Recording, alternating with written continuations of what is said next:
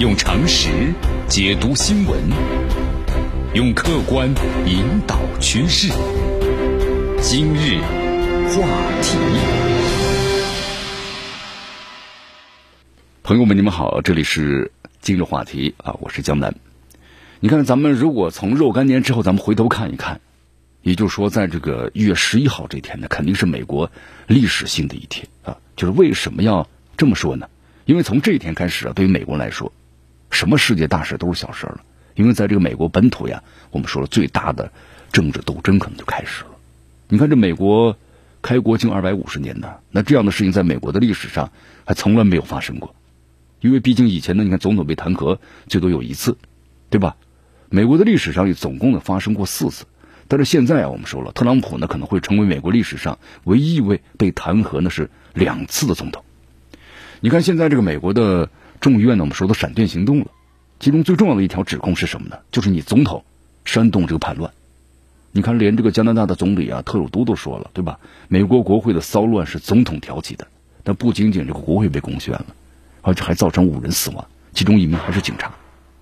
那么现在是弹劾，那么这个罪行的话，我们说了，以后呢还可以判十年的有期徒刑。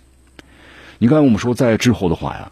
民主党呢还寄希望于彭斯，就彭斯你要挺身而出，然后引用宪法第二十五条的修正案，把这个特朗普呢拱下台，那么自己呢取而代之。但是现在啊，我们说了，彭斯挺犹豫的，对吧？一直没有回应，很明白这意思，不太愿意接这个烂摊子，对吧？你不愿意接，但是民主党我们说等不及了，启动了弹劾的程序。你看佩洛西是这么说的嘛？说这个神经错乱的总统的处境已经是再危险不过了，我们要尽一切的努力啊，保护美国人民免受他对我们国家和民主发动了不平衡的攻击。其实我们说了啊，让这个佩洛西啊气不打一处来的是美国现任这个总统呀特朗普鼓动的这次冲击国会。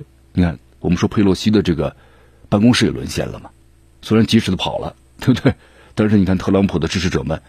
哎呀，拍那张照片，对不对？然后坐在椅子上，这个大脚丫呢翘到了他办公桌上，而且笔记本电脑呢也被掏了啊，到现在都没找到。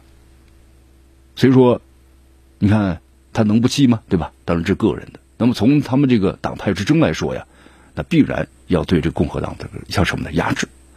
你看，咱们说一下这个美国的这个弹劾啊，根据美国的宪法呀，那么总统如果犯有呢，比如叛国受贿的重大的罪行，包括行为不端的时候，那么可能会被国会呢弹劾下台。啊，这里相当为大家介绍个程序。首先发起弹劾的是谁呢？众议院。这个众议院呢，有点类似于咱们中国的检察院，就是检察院呢对这个犯罪嫌疑人提起诉讼，那么众议院呢先对总统提起指控，然后再进行投票表决。我们说了啊，美国要是民主党发起这个弹劾的话，那就跟时间赛跑，对不对？那你要搞得定众议院啊，众参两院，那么快的话。可能马上今天就可以对这个弹劾案进行投票了，不出意外的话，投票呢会通过。但是我们说了，最关键的博弈啊是在参议院。你看，我们说在参议院审判的时候呢，参议院的议员们扮演的角色什么？检察官的角色啊。参议院呢，他们就是这个陪审团。那么最高的法院首席法官主审审判。你要把这个总统啊弹劾下台，那么参议院呢必须要三分之二的票数认定的总统是有罪的。啊，这里江南再介绍一下啊，在这个参议院的格局的格局当中啊，共和党有五十三个，民主党的多少个？四十五个，那么再加上两个呢，倾向于民主党的无党派人士，也就是说，在这个参议院当中，民主党也处于下风。所以说，你要想弹劾特朗普的成功，除了所有的民主党人呢和无党派人士你要赞成弹劾之外，你至少还要有二十名的共和党，那么参议院要倒戈。你看，上一次我们说了啊，弹劾特朗普最终折戟在哪儿呢？就是在参议院嘛。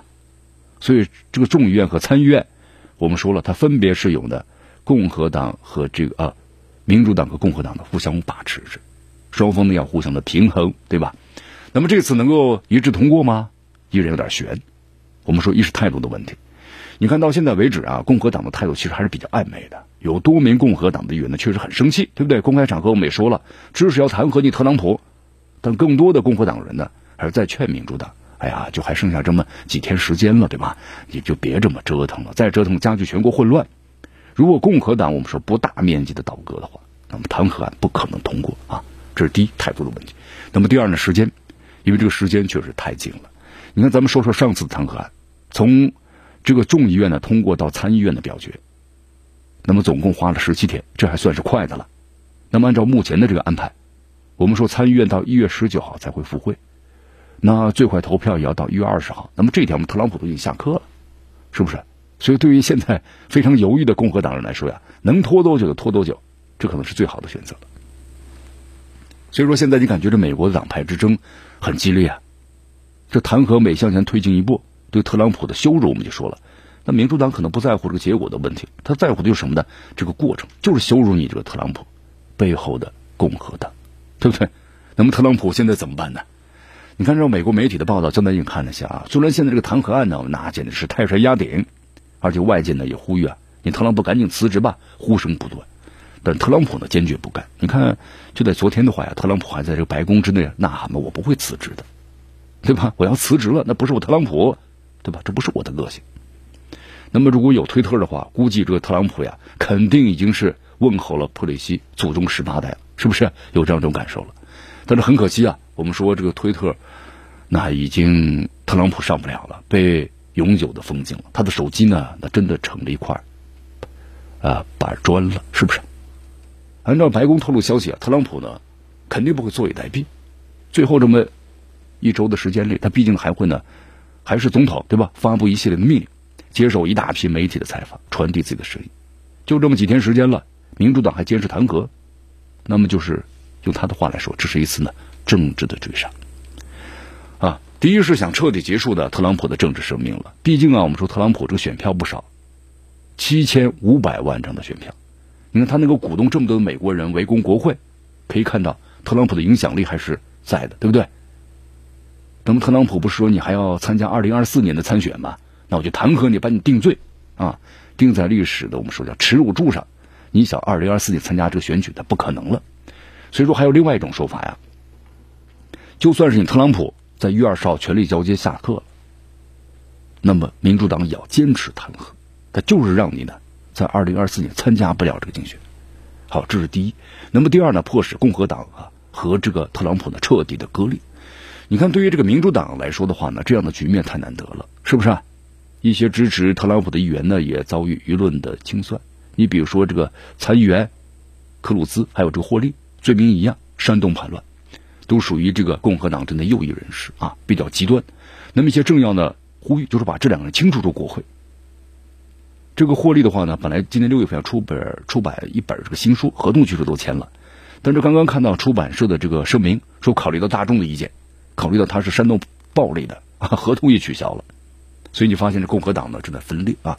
如果你支持特朗普的话，我们说了就是站在历史错误的一边。那么通过弹劾案呢，继续对共和党施压，这是现在民主党啊最佳的选择。好，这是第二、第三的话呢，为这个拜登全面执政啊，那民主党要立威啊。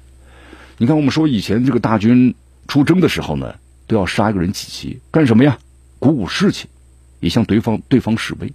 那现在的话，我们说拜登就要全面执政了，像白宫啊、众议院、参议院，几十年来第一次，对吧？都是民主党的掌控。那么谁来祭旗呢？特朗普正好送了上来啊！那么不对特朗普踩点狠招，那七千五百万人他的支持者们不会驯服的呀。所以哪怕剩下就就这么几天时间了，也哪怕美国你看从这个二百五十年来建国从来没有过，但是一定要对特朗普呢第二次弹劾。所以说现在美国警方也挺忙碌，对吧？全面出击干什么呀？缉拿这个攻陷国会的闹事分子，你看，包括在特佩洛西那个办公室里啊，翘着脚坐在椅子上那位男子，还被指控了三项罪名，其中一项就是盗窃啊。所以说，美国的这个美丽的风景线呢，后果挺严重啊。四年一次的大选，结果在美国呢闹成了一地鸡毛，你怎么说呢？你只能说这个美国呀，真的是病了，而且病的呀还不轻。这就能够解释为什么在过去四年里，美国的种种乱象了啊。你看江南在这个网络上看了两个这个段子，挺有意思的，啊，一个段子是这样的感叹，说一个老人，他任期之内啊，道琼斯、道琼斯呃还有这个纳斯达克涨到了最高，就业率呢历史也是最高的啊，任内呢没有发动战争，还撤回了几万美国军人，全家四口人呢感染新冠肺炎，那么弟弟死于疫情之中，四年呢他只拿了四美元的工资，然而美国人呢删掉了他推特。脸书还有其他的账号，历史上除了耶稣和这个苏格拉底，想象不出还有谁有这样的遭遇啊。好，当然我们说漏洞太多了，但这是段子啊。但是估计特朗普呀肯定想不通，他的意思就是说呢，我本将心向明月，无奈明月照沟渠啊。就是他在白宫正呐喊，我不辞职。所以说，在这个美国呀，我们非常可以肯定，那就是激烈的斗争还在继续。不到最后时刻呀，特朗普绝不会呢屈服的，对吧？美国的撕裂还在继续。